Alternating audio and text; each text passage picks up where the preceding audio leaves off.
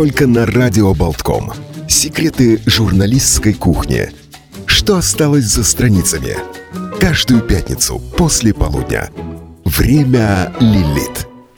Начинается программа «Время Лилит». Всем доброго дня. И у нас в студии э, Галина Панзайцева, врач, редактор отдела психологии и здоровья журнала «Лилит». Здравствуйте. Здравствуйте, рада быть вместе с вами. Э, может быть, давайте начнем с великого, вечного, серьезного. Я знаю, что просто сразу несколько материалов э, у вас в свежем номере журнала «Лилит» было опубликовано. А когда-то люди приходили в церковь посмотреть на витражи, на скульптурные изображения библейских сюжетов. Для них это было практически, может быть, учитывая неграмотность в большинстве населения, а, возможностью каким-то образом визуализировать, вот понять какие-то э, истории, которые рассказывали им с, в церкви, вот библейские сюжеты, Э, которые, пожалуй, вот заменяли людям и массовую литературу, и, ну да, вообще все, практически вот на это была книга книг, единственная, может быть, часто книга, которую, о которой знали люди, и сюжеты из которой становились э, вот притчами, примерами э, обсуждаемыми. И я понимаю, что сейчас в журнале «Лилит» целая серия материалов, которая рассказывает о знаменитых произведениях искусства, картинах, которые были основаны на вот этих библейских сюжетах. И да, не только. Да, э, на библейских сюжетах и на очень популярных э, древнегреческих мифах. Э, вы совершенно правы. Э, невозможно понять великую культуру э, всего нашего прошлого, если ты хоть немножко не ориентируешься в библейских историях, э, потому что они присутствуют в невероятном множестве картин. И когда мы смотрим на портрет очаровательной красивой дамы, которая с нежной улыбкой держит на голове жуткую отрубленную голову с гримасой смерти. На блюде, на, да, на, на блюде, да, да, да, да, да. Вот перед э, нами мы думаем, боже, что это за кошмар, откуда это все идет. Э, и оказывается, не только современное искусство любит страшные сюжеты.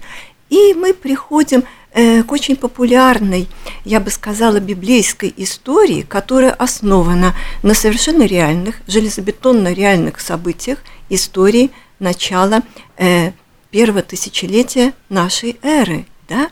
И эта история невероятно популярна. Это история Иоанна Крестителя, Иродиады, дочери Иродиады Соломея и танца семи покрывал, которые всем знакомы. Это и сюжет романов, и сюжет э, картин, и сюжет кинофильмов, повторяющийся. И тот сюжет, который там в XIX веке вызывал скандалы и практически был такой предтечей, э, ну, не то чтобы сексуальной революции, но раскрепощение женщин, вот этот как раз-таки э, его использовали феми, феминистки, и, в принципе, вот это были да, достаточно такие скандальные истории. Но, может быть, обращаясь к прошлому, э, стоит напомнить, потому что сейчас, проходя по по залам музея, может быть, для многих кажутся какие-то Э, вещи совершенно непонятными, что изображают вот эти э, люди в каких-то странных позах, одетых в какие-то странные э, костюмы, что, почему они что-то куда-то указывают друг другу, на что-то показывают, держат в руках определенные предметы, потому что все ведь это было наполнено символом, значением, и люди раньше достаточно легко расшифровывали, считывали эти знаки, и для них это не было ничем таким загадочным. А ведь каждый художник, э, ну, практически создавал картину, как современный фильм снимает режиссер. То есть для него было невероятно важно расположить всех персонажей этой истории, сделать так, чтобы эта история как-то разворачивалась, и люди понимали смысл происходящего, чтобы вся символика была соблюдена. Ну и вот люди раньше смотрели эту, разглядывали картину, вот именно как, наверное, смотрят фильм сейчас. То есть они прочитывали все, получали наслаждение. Эм, не только наслаждение, может быть, еще и ужас, и mm-hmm. трепет, полный спектр чувств. И я хотела напомнить бы э, нашим дорогим слушателям э, невероятно популярный, один из самых популярных в мире библейских сюжетов – это история Иоанна Крестителя и Иродиады, так звали жену э, царя Ирода. Библейский вариант истории. Жила невероятная э, коварная, развратная женщина Иродиада, которая развелась со своим первым мужем и стала женой э, Ирода Антипа. Это его имя и фамилия. Эм, она была очень злобной, очень очевидно жестокой, и пророк Иоанн Креститель ее непрерывно обличал, причем набрался даже такой смелости, что пришел во дворец и в холле дворца начал обличать ее за то, что она вышла э, разведенная замуж за царя. И она, обозленная его обличениями, вначале уговорила своего мужа Антипу заключить его в темницу, а, а потом уговорила свою дочку, юную 15-летнюю Соломею, потребовать голову этого э, святого человека, праведника, э, как, э, как благодарность за то, что она станцует прекрасный танец перед лицом своего отчима, э, любвеобильного и э, весьма неглупого царя Антипы. Антипа никак не хотел расправляться с Иоанном Крестителем, потому что за Иоанна Крестителя поддерживал народ Иудеи. Плюс Иоанн Креститель был мудрым человеком и интересным собеседником. И когда он заключил Иоанна в тюрьму, он регулярно, ну так, пару раз в неделю, а то и чаще приходил к ним и вел беседы на разные темы. И только по просьбе прекрасной падчерицы Соломеи, которую он пообещал удовлетворить любую просьбу.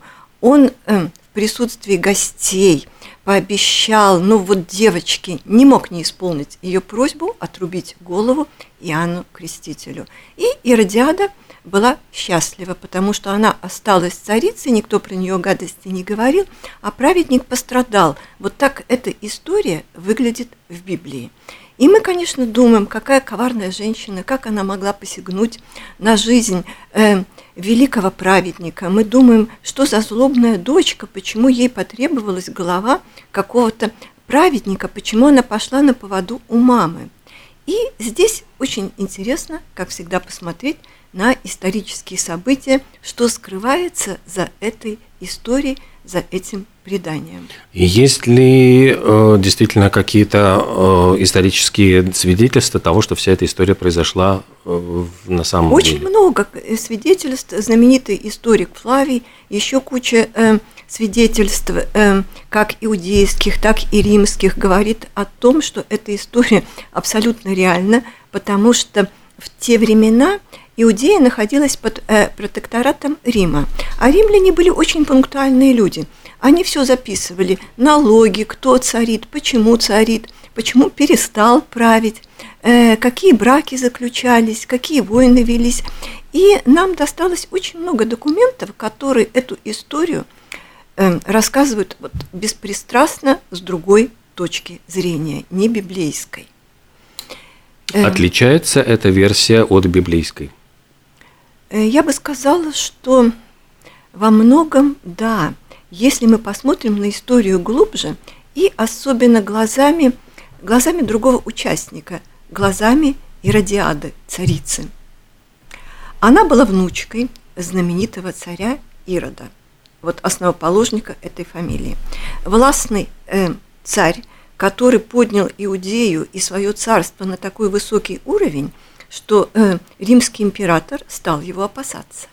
После смерти э, Ирода э, у его царства отобрали статус статус самого царства, то есть это был просто э, территория, Рима. просто провинция Рима, потому что, ну страшно же, ну такая вот махина растет у тебя буквально под носом. И три его сына получили по кусочку царства. Из них был старший сын Филипп, получил кусочек царства, и Антипа получил тоже кусочек царства в свое управление. Э, наша Иродиада вышла замуж за своего родного дядю Филиппа. Филипп плохо управлял своей территорией, римляне у него эту территорию забрали, а ее сослали вместе с мужем в Рим. Она была очень огорчена этой ситуацией, потому что э, ей хотелось править, ей хотелось власти, хотелось безопасности для себя и для ее дочки. Они там жили на пенсию римского императора очень скромно, но ей повезло. В Рим приехал ее второй дядя, уже к тому времени женатый Антиппа, и у них разыгрался страстный роман. Э, ему очень понравилась такая властная, активная женщина, которая поддерживала его устремление к власти, к успеху, а он для нее был шансом выбраться из Рима.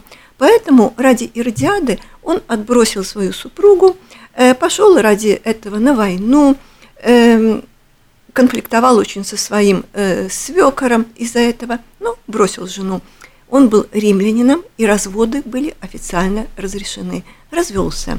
Э, Иродиада официально развелась с Филиппом, и они вступили в официальный по римским законам брак. И он вернулся с своей новой женой и падчерицей Соломеей в Иудею царствовать.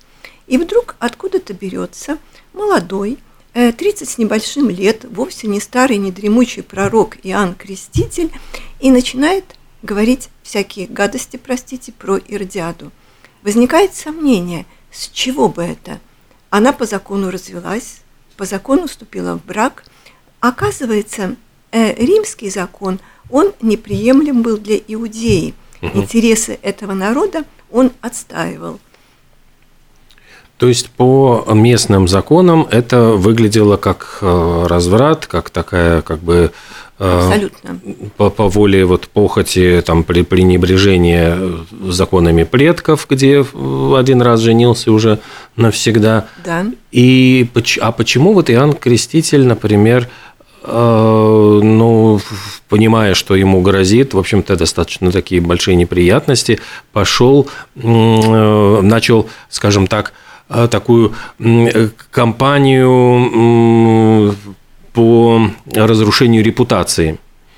Вы знаете, здесь мы можем только догадываться. Черный пиар. Ну, вот, вот сейчас бы это назвали черным пиаром. Знаете, вот мы можем это только догадываться. То, что я говорила до сих пор, это были факты. Начал кампанию против Ирдиады и стал уговаривать, чтобы Антипа э, прервал, прекратил этот брак. Э, мое мнение, э, как женщины, не был ли он слегка увлечен этой дамой, mm. не было ли у него э, той страсти к ней, в которой он не мог себе признаться. И чтобы справиться с ней, он должен был обличать ее, смешать с ее с грязью и таким образом, может быть, э, отстоять свою чистоту. Это исключительно предположение со стороны, которое просто многое объясняет. Ведь он пользовался э, большой поддержкой в Иудее и с ним охотно беседовал, как я уже говорю, общался Антипа. Эм, они неплохо нашли общий язык, с чего бы ему было конфликтовать с его э, второй женой. И вторая жена почувствовала себя в опасности. Как она могла себя защитить? Если ее муж с такой легкостью расстался, развелся с первой супругой – ради страсти, не расстанется ли он с ней так же легко, чтобы сохранить свою корону, чтобы э, удержать народ Иудеи от бунта и договориться с Иоанном Крестителем. А у нее подрастает дочка, и она думает и о себе, и о своей дочери Соломее.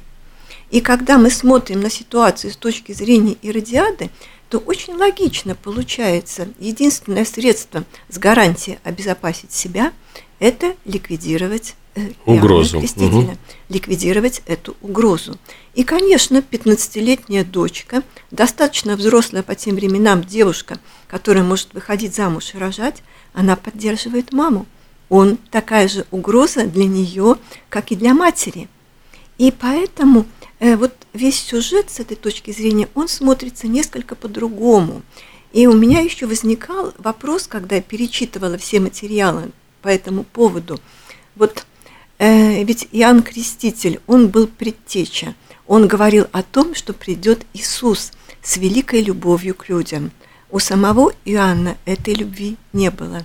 Ведь что сказал Иисус падшей женщине, Марии Магдалине – он что-то там чертил на бумаге, и когда все э, начали призывать ее наказать, отказался это делать. А потом она стояла И он отвечает ей, говорит ей, иди и больше не греши. И вот если бы этот момент, мне кажется, Иоанн Креститель внес свои отношения этой тройке, он бы мог договориться со всеми. Если бы он с высоты своего положения простил Иридиаду, сказал бы, иди и больше не греши, ведь это была бы совсем другая история. Но у него не было любви к людям, у него была страсть э, к власти, страсть видеть правду и обличать, и он отчасти пострадал из-за этого.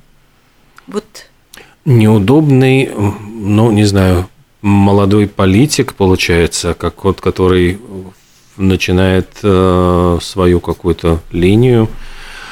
В общем, если опрокинуть эти как бы, события на наше время, вполне возможно, примерно такая же история могла бы случиться и в наши, и в наши дни. А я думаю, что такие истории, они регулярно происходит. случаются. Э, точно так же, как э, регулярно встречаются мамы, подобные Иродиаде, которые своих дочек считают своей частью и вовлекают в свою жизнь. Да? Ты сделаешь то, что выгодно мне, потому что это выгодно нам. Мы с тобой одно целое, мы будем с тобой жить вот вместе. Э, современная Иродиада – она одевается как дочка, она делится с ней любовными переживаниями, она отбивает молодых людей у своей дочери – и дочь не может ей возразить, потому что это мама, мы с мамой одно целое. То есть вот эти истории, они э, хороши тем, что отрабатываются всегда. В библейской истории всегда есть место в нашей жизни. Буквально этому есть прекрасное подтверждение. Вот день назад я рассказывал эту историю в эфире. Просто, ну, я вкратце вам ее повторю. 160 а, лет исполнилось со дня рождения французского политика, по-моему, Жоржа Кайо, который э, был премьер-министром Франции э, перед Первой мировой войной и, кстати, сделал очень много для того, чтобы отношения Германии и Франции были более сдержанными, не дошло до войны. И его как раз-таки обличал э, главный редактор э, газеты «Фигаро», который опубликовал буквально там меньше года 110 э, материалов, где он обличал его и обличал в том числе его жену, считая, что, значит, его жена распутная. Второй, у них тоже был второй брак, он бросил э, свою жену ради любовницы, значит, и женился. И просто это удивительнейшая история, но здесь она закончилась, э, вот смотрите, как рифмуется вот это Э, в данном случае журнал «Фигаро» пошел на крайний шаг и начал публиковать попавшие в их руки письма, э, которые писал еще будучи, вот когда она была любовницей, эм, значит, премьер-министр. И это был страшный скандал, и он был просто ну, потрясен и сказал, что я сегодня набью ему морду. Это вот буквально вот утром он сказал Жене, а жена пошла в оружейный магазин, она купила пистолет – и разрядила обойму в этого э, редактора. Она его убила. И был страшный скандал, ее судил суд присяжных, защищал ее адвокат, который защищал в свое время Эмиля Золя и Дрейфуса. И он добился оправдательного приговора. Э, в результате э, суд присяжных ее оправдал, посчитав, что она действовала в состоянии эффект, аффекта, и она э, просто защищала свою честь, вот потому что эти личные письма оказались опубликованными и достоянием общественности. Какая потрясающая история. Но в результате единственное, что э, была разрушена карьера, э, вот ее звали Генриетта, а сам Кайо был вынужден уйти в отставку, он уехал с женой из страны, и многие считали, что будь он премьер-министром, он бы сумел избежать начала Первой мировой войны, как он это сделал в 1911 году, когда Германия и Франция, они сцепились из-за а, а, африканских колоний, и тогда вот они были на грани войны, и он сумел вот как бы эту обстановку разрядить, он сумел умиротворить э, Германию, он сумел как бы так удержать от вступления в войну. И многие говорили, что вот могла бы история пойти по-другому, если бы не вот этот, этот журнал «Фигаро», «Рековые выстрелы», да, и результатом да. вот стала его отставка. А я согласна с этим, потому что историю делают люди. То есть вот посмотрите, библейская история, которая практически один в один повторилась э, ну, не в наши дни, в, 9, в начале 20 века. Да, э, она проявилась так, году. так драматично, но сейчас происходят, может быть, такие маленькие истории, которые не выносятся на публику и не столь мощным драматизмом. Вот, простите, я хотела э, остановиться еще на одном аспекте, почему голова Иоанна Крестителя была принесена на блюде. Нам это кажется таким невероятным да, зверством, же... да, но что это такое? А это было единственное в то время официально признанное доказательство того, что приказ был исполнен. Да? Э, иначе отправили, а кто знает, отрубил голову, не отрубил, отпустил ли на волю, мы не знаем, что там произошло. И принести голову врага – это было доказательство того, что врага нет. И приносили на блюде э, в переметных суммах, которые э, верхом э, несколько mm-hmm. дней везли, в качестве документа. Это было традиционно, сохранялось в средние века и где-то до XVIII века, вот этот вот момент. Ничего удивительного. Почему такая любовь эм, художников к этому сюжету, ну и еще к сюжету с, с, с отрезанной головой, как раз Юдиф и Алаферн. Почему вот эти два сюжета так волновали художников прошлого, и они с огромным удовольствием, там известны там действительно большое количество э, картин? А мне кажется, что здесь играет роль э, сочетание женственности – Э, ведь главные героини женщины в этих историях. И, э, я бы сказала, э, брутальной жесткости поступка. Очаровательная 15-летняя Соломея требует в награду за свой ца, танец у царя не пол царства в придачу, не великолепного брака, не дворца, а голову врага своего. И это вызывало уважение в то время. Думали, о, да, вот какая сила – вот такая девчонка, а что ей надо там? И когда э, Юдивь, э, прекрасная вдова, отправилась к врагу, вот другие мужчины, они ничего не могли сделать. А вот она могла, она могла женским оружием его покорить своей красотой и расправиться с ним. И это считалось э, порядочным и честным поступком. Потому что ведь э, Алаферн – он догадывался, что неспроста идет к нему эта красавица. Он принял ее вызов. Это был дуэт где-то двух воль. Смогу ли я тебя так очаровать, чтобы ты забыл или забыла обо всем? Она смогла его так очаровать, что он забыл обо всем, и она вышла победительницей в этой дуэли. И вот этот момент уважения к женской силе, как ни странно, с нынешней теперешней точки зрения, присутствует в тех картинах. Молодец! что сделала-то, а? Кстати, ведь э, как раз, по-моему, да, на эти сюжеты и писала картины. А, вот первая э, женщина-художница знаменитая, у меня вылетело сейчас имя ее из головы, которую считают ну, предтечей, можно сказать, европейского феминизма. Она была э, она воспитывалась и ученицей тоже известного мастера, который, который, как а, потом она утверждала, ее изнасиловал, и она подала в суд, и она прошла тогда через унизительные совершенно а, ну вот долгие, это практически разрушило ее репутацию, потому что вся эта история, значит, на суде обсуждалась, и э, просто ей удалось доказать, э, что это было правда ее обвинение.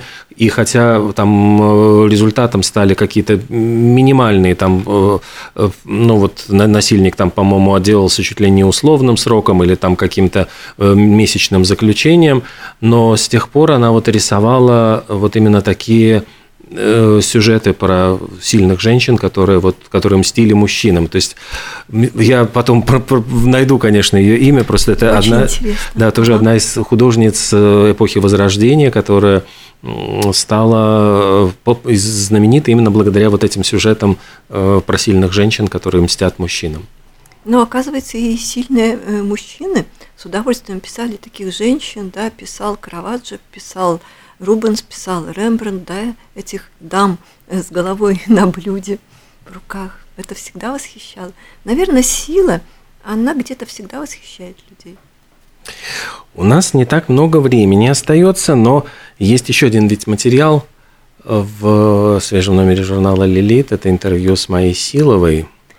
Тоже вот, казалось бы, тут на таком контрасте, да, такие сильные, красивые женщины. В данном случае э, мы говорим, с одной стороны, вот о женщинах, которые действительно способны прямо на, на убийство. И вот, казалось бы, современный мир вот, Я думаю, что в современном мире женская сила проявляется в том, что мы способны добиваться своей цели э, мягкостью, э, мудростью, хитростью, легкостью. И совершенно не обязательно ради этого кого-то убивать. Эм, и когда я беседовала с Майей Силовой, я была совершенно очарована тем, как она красиво умеет себя держать, красиво себя преподносить, как она красиво выглядит. Вот этот элемент красоты в нашей жизни, мы его иногда теряем. А есть люди, которые нам об этом напоминают. И наша беседа шла не столько о личной жизни, сколько о профессиональной. И я подумала еще о том, как много значит для современной женщины возможность реализовать себя, если можно так э, выразиться, реализовать свое предназначение, не только биологическое, но и общечеловеческое. Что было, может быть, э, самым интересным, неожиданным в этом интервью э, с Майей Силовой, которая в свою очередь, ведь сама известная как э, интервьюер. Да, интервьюер, да. да. Как раз таки вот как, каково вот беседовать с человеком, который сам провел огромное количество интервью? Ты получаешь огромное удовольствие, потому что у вас общий бэкграунд. Ты понимаешь, о чем э, ты спрашиваешь, ты понимаешь ответ. И мне было очень интересно э, то, что Майя проводит свои интервью не совсем в современном стиле, она э, свои интервью проводит, я бы сказала, благородно. Там нет таких вот вопросов с подковырочкой, нет агрессии. Тренд в очень многих современных интервью, не буду называть фамилии журналистов, да, мы их видим, больше частью слышим. Когда поставить собеседника в тупик, это ура. Когда задать ему вопрос, на который он не знает ответа, это ура. Когда 20 раз повторить вопрос, э, и видеть, как человек с трудом пытается избежать этого ответа, это считается классно. Эм, и есть другой способ брать интервью.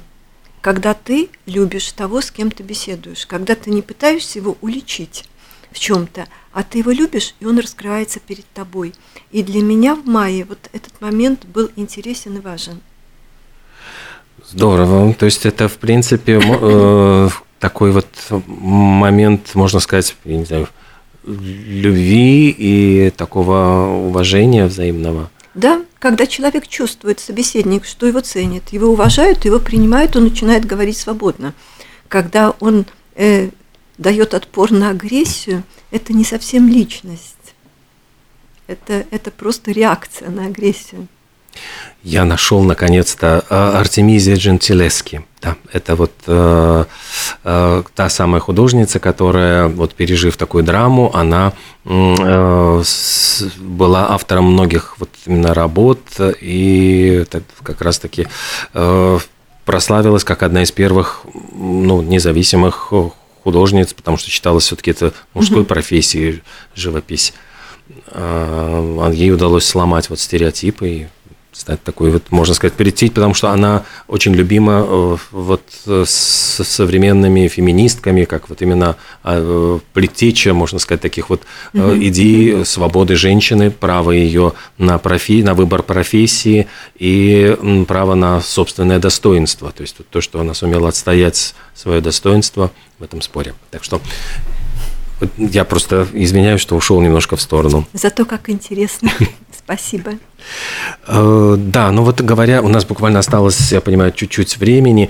Э, о чем шла речь в интервью с Майей Силовой? Вот о чем э, можно, вот если можно там проанонсировать этот материал для тех, кто заинтересуется? Мы говорили о профессии, о работе, о личной жизни, о том, что такое любовь, что такое одиночество, чем оно отличается от уединения, и как ты раскрываясь навстречу другого человека, допускаешь его в свою жизнь. Мы говорили о дружбе, о том, что она значит для нас, и, конечно, о работе, которая занимает огромное место в жизни Майи. И надо было видеть, как она оживляется, с каким блеском в глазах она рассказывает о том, как ведет э, шоу, с кем встречается, э, как разговаривает. И ты понимаешь, что это человек, который горит э, своим предназначением, своей работой. А вот насколько э, в самом деле э, это одиночество, разница между одиночеством и уединением, оно требуется для того, чтобы общаясь, вот будучи в центре внимания, потому что, ну, будучи публичной персоной, может быть, человек испытывает ли какой-то дискомфорт от того, что ему приходится очень часто быть в центре внимания, вот э, под прицелом э, глаз других людей. И вот это желание все-таки уединиться и сохранить какие-то вот островки частной жизни, каких-то тем, которые вот будут личными, куда вот не будут допущены со стороны вот это для, ну, для потребность человека. Э, мне кажется, что для многих медийных фигур – это реально потребность сохранить часть своего приватного пространства. Э, не потому, что они испытывают дискомфорт от популярности. Просто должно быть место, где ты можешь наполниться чем-то. Ты много отдаешь, когда ты на публике. Плюс ты, э, ну, как говорится, держишь фасон, ты держишь лицо. Ты не можешь позволить себе быть э, неопрятным, разболтанным, агрессивным, невежливым, хамить людям. я на эту же тему говорила с Александром Васильевым. Он говорит, если у меня плохое настроение, я не выхожу на люди. Я иду в лес гулять со своим котиком, так называет он своего мопса. И Майя тоже, насколько я ее поняла, в приватности своей личной жизни, она это источник энергии, источник того, что потом она отдает людям через интервью, через свои программы, через общение с ними. И, э, простите, я думаю, вам это тоже хорошо знакомо. Ну, поэтому-то я и спрашиваю, да, чтобы еще раз убедиться, что это э, свойственно, вот, э, и в этом нет никаких ну, скажем так, каких-то э, неприличностей, что вот э, люди не, не, не, нельзя расценить это как какую-то неискренность или какое-то вот закрытое пространство для всех, как какая-то такая невежливость. Ну что же, мы, в принципе, я думаю, что можем, наверное, э, всех наших слушателей, э, заинтриговав вот этими материалами, еще раз напомнить, что в свежем номере журнала «Лилит» вот будет э, удивительно интересный мир истории, библейской истории, который расскажет вам о тайнах э, и картин, и сюжетов, и почему эти э, сюжеты вот библейские вызвали такой интерес у художников. И также вот будет э, прекрасная Майя Силова, которая расскажет о себе, о своих каких-то вот вещах, которые важны, мне кажется, и для других людей. Такие интересные, очень открытые интервью и материалы, э, автор которых Галина Панзайцева, редактор отдела психологии и здоровья журнала «Лилит», сегодня была у нас в студии. Спасибо вам большое. Спасибо огромное вам и всем, кто нас слушал. Благодарю До свидания. Вас. До свидания.